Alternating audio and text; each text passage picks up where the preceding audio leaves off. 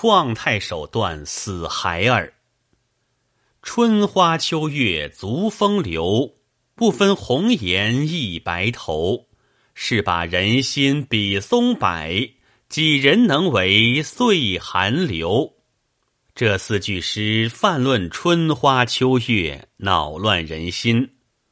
所以才子有悲秋之词，佳人有伤春之咏。往往诗迷写恨，暮雨传情，月下幽栖，花间密约，但图一刻风流。不顾终身名节，这是两下相思，各还其债，不在话下。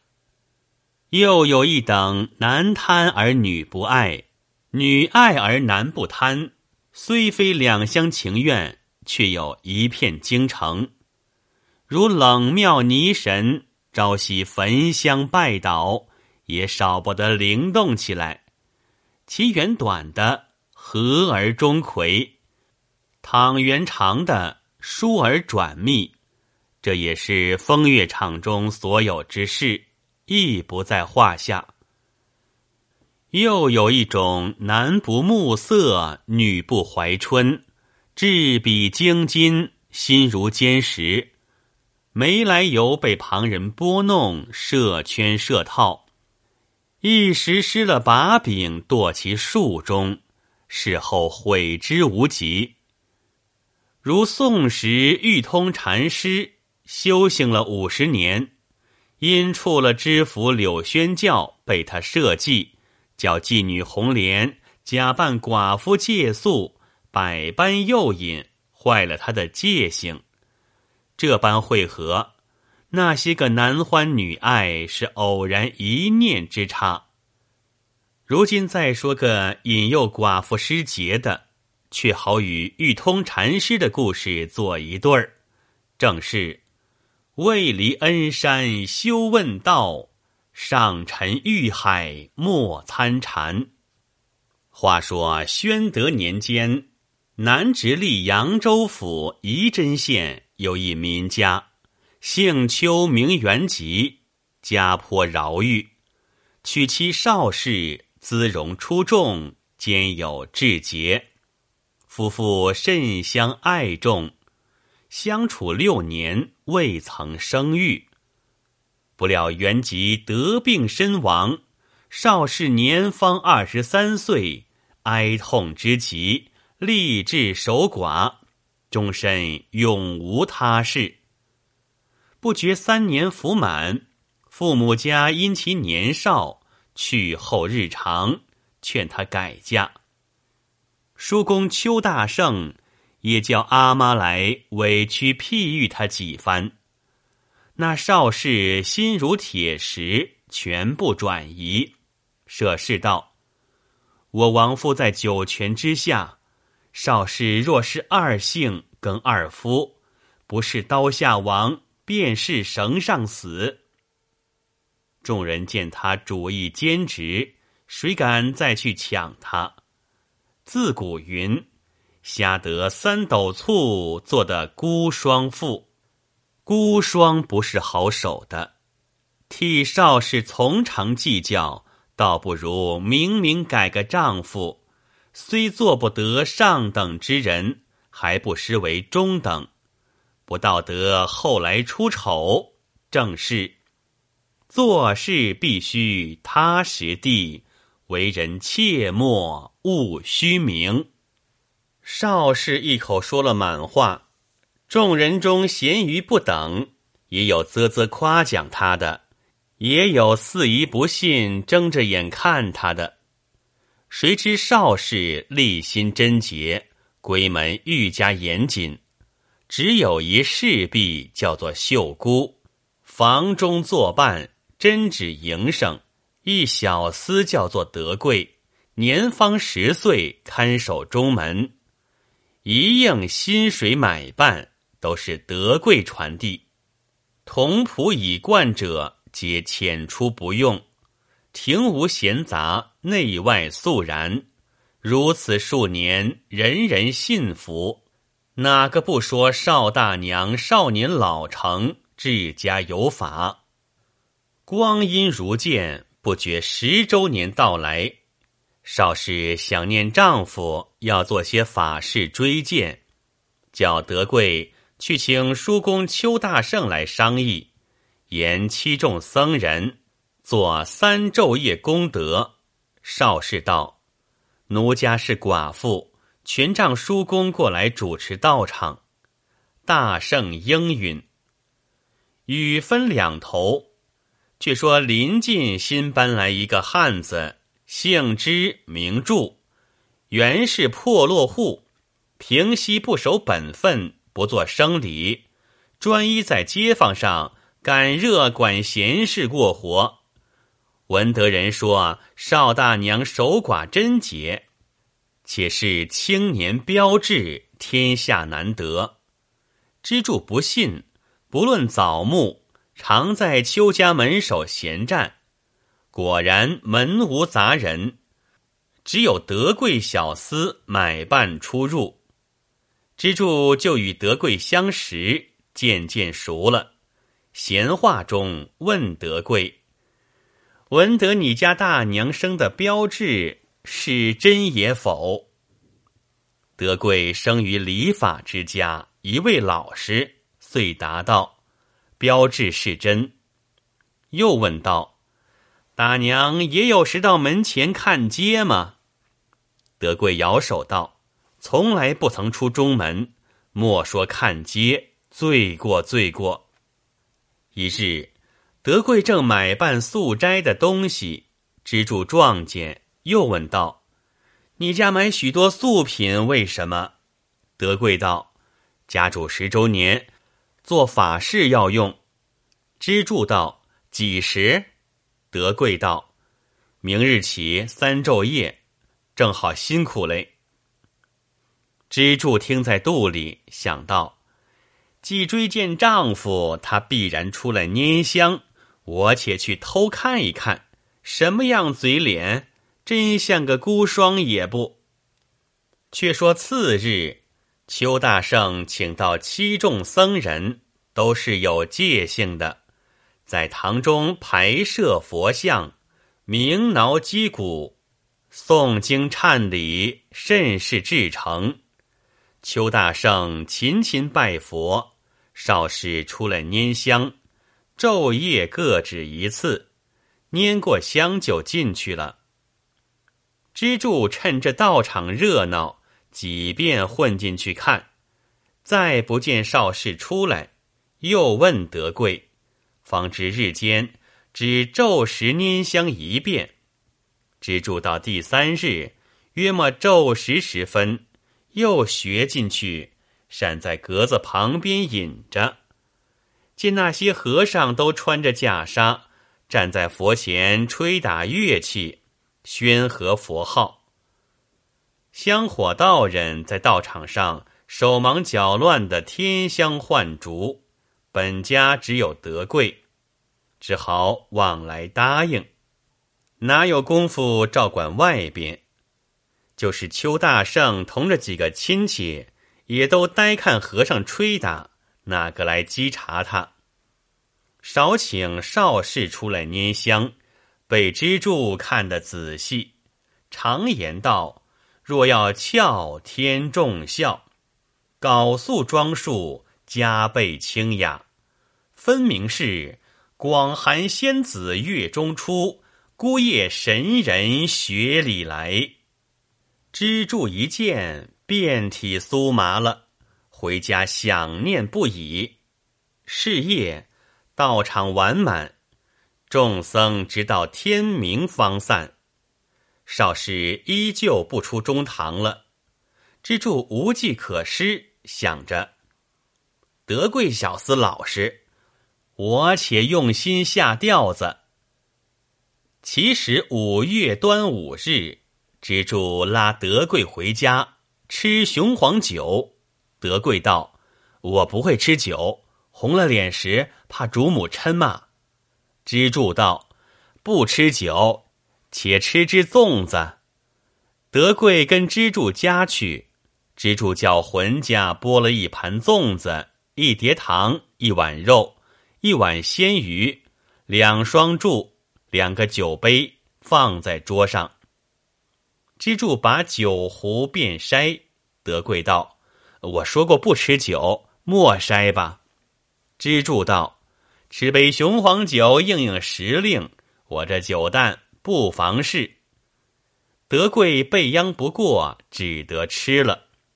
支柱道：“后生家莫只吃单杯。”须吃个成双，德贵推辞不得，又吃了一杯。支柱自吃了一回，加七加八说了些街坊上的闲话，又斟一杯劝德贵。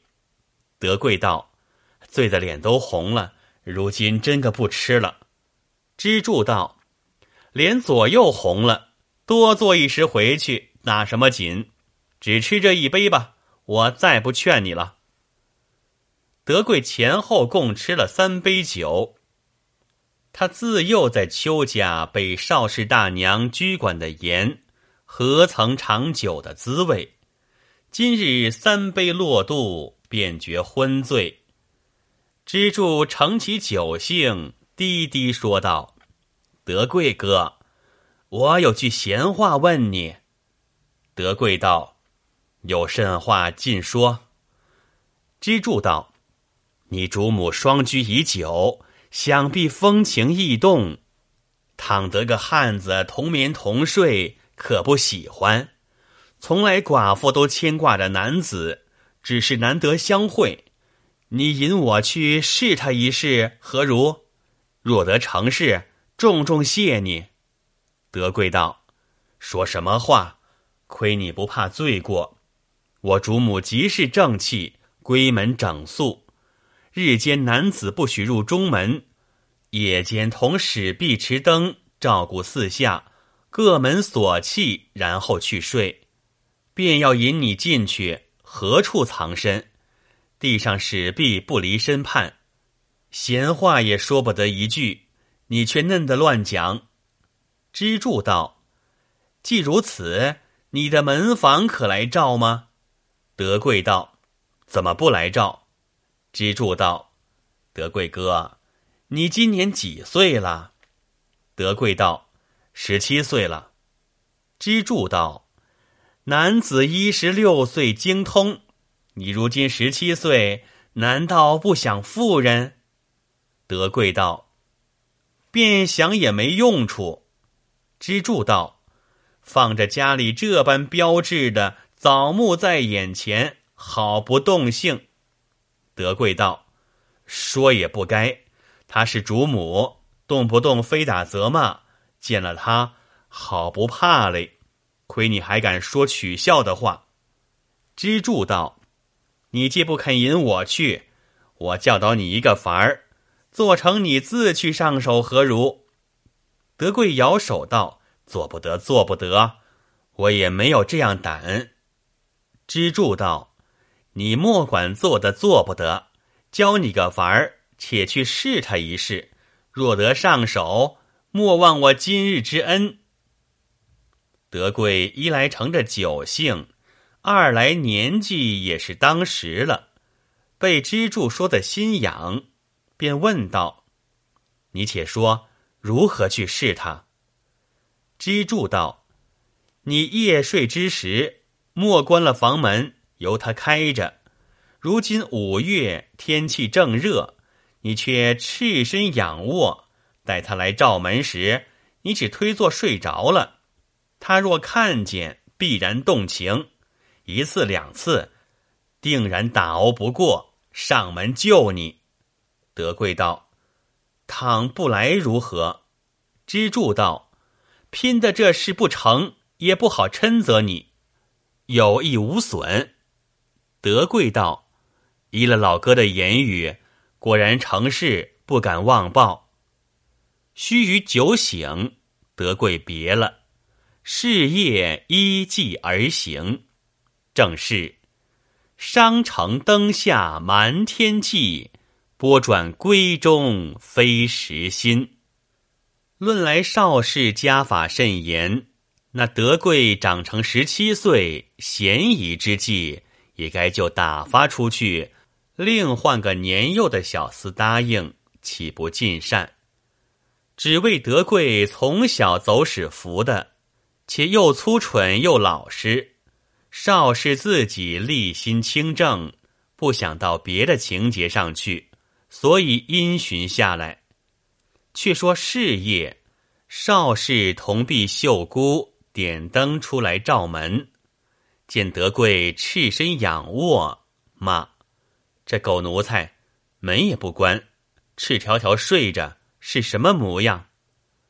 叫秀姑与他扯上房门。若是邵氏有主意，天明后叫德贵来说他夜里懒惰放肆。骂一顿，打一顿，德贵也就不敢了。他酒旷之人，却似眼见稀奇物，受增一计，绝不作声。德贵胆大了，到夜来依前如此。少氏同婢又去照门，看见又骂道：“这狗才一发不成人了，被也不盖。”叫秀姑。替他把卧单扯上，莫惊醒他。此时便有些动情，那有秀姑在旁碍眼。到第三日，德贵出外撞见了支柱，支柱就问他曾用计否。德贵老实，就将前两夜光景都叙了。支柱道：“他叫丫头替你盖被，又叫莫惊醒你。”便有爱你之意，今夜绝有好处。其夜，德贵依园开门，假睡而待。少氏有意，遂不叫秀姑跟随，自己持灯来照。径到德贵床前，看见德贵赤身仰卧，那画如枪一般，禁不住春心荡漾，欲火如焚。自己去小衣，爬上床去，还只怕惊醒了德贵，悄悄地跨在身上，从上而压下。德贵忽然抱住，翻身转来，与之云雨。一个九叔乐事，一个出世欢情，一个认着故物肯轻抛，一个尝了甜头难拒放。一个饥不择食，岂嫌小厮粗丑；一个侠恩示爱，哪怕主母威严。分明恶草藤萝，也共名花灯架去。可惜清新冰雪，化作春水向东流。十年清白已成虚，一夕购物难再说。势必少氏向德贵道：“我苦守十年，一旦失身于你，此亦前生冤债。你须谨口，莫泄于人。我自有看你之处。”德贵道：“主母吩咐，怎敢不依？”自此夜为始，每夜少氏以看门为由，必与德贵取乐而后入。又恐秀姑知觉，倒放个空，叫德贵连秀姑奸骗了。少氏故意欲责秀姑，却叫秀姑引进德贵，以塞其口。彼此合同水密，各不相瞒。德贵感支柱教导之恩，时常与少氏讨东讨西，将来奉与支柱。支柱指望德贵引进，德贵怕主母嗔怪，不敢开口。支柱几遍讨信，德贵只是延挨下去。过了三五个月，少氏与德贵如夫妇无异，也是树该败露。少氏当初做了六年亲，不曾生育，如今才得三五月。不觉便胸高腹大，有了身孕。恐人知觉不便，将引与德贵，叫他敲的书贴坠胎的药来，打下私胎，免得日后出丑。德贵一来是个老实人，不晓得坠胎是什么药；二来自得支柱指教，以为恩人，凡事直言无隐。今日这件私房棺木，也去与他商议。那支柱是个棍徒，见德贵不肯引进自家，心中正在愤恨，却好有这个机会。便是生意上门，心生一计，哄德贵道：“这药只有我一个相识人家最效，我替你赎去。”乃往药铺中赎了固胎散四服，与德贵带回。少师将此药做四次吃了，腹中未见动静，叫德贵再往别处赎取好药。德贵又来问支柱：“钱要如何不孝？”支柱道：“打胎只是一次，若一次打不下，再不能打了。况这药只此一家最高，今打不下，必是胎受坚固。若再用虎狼药去打，恐伤大人之命。”德贵将此言对邵氏说了，邵氏信以为然。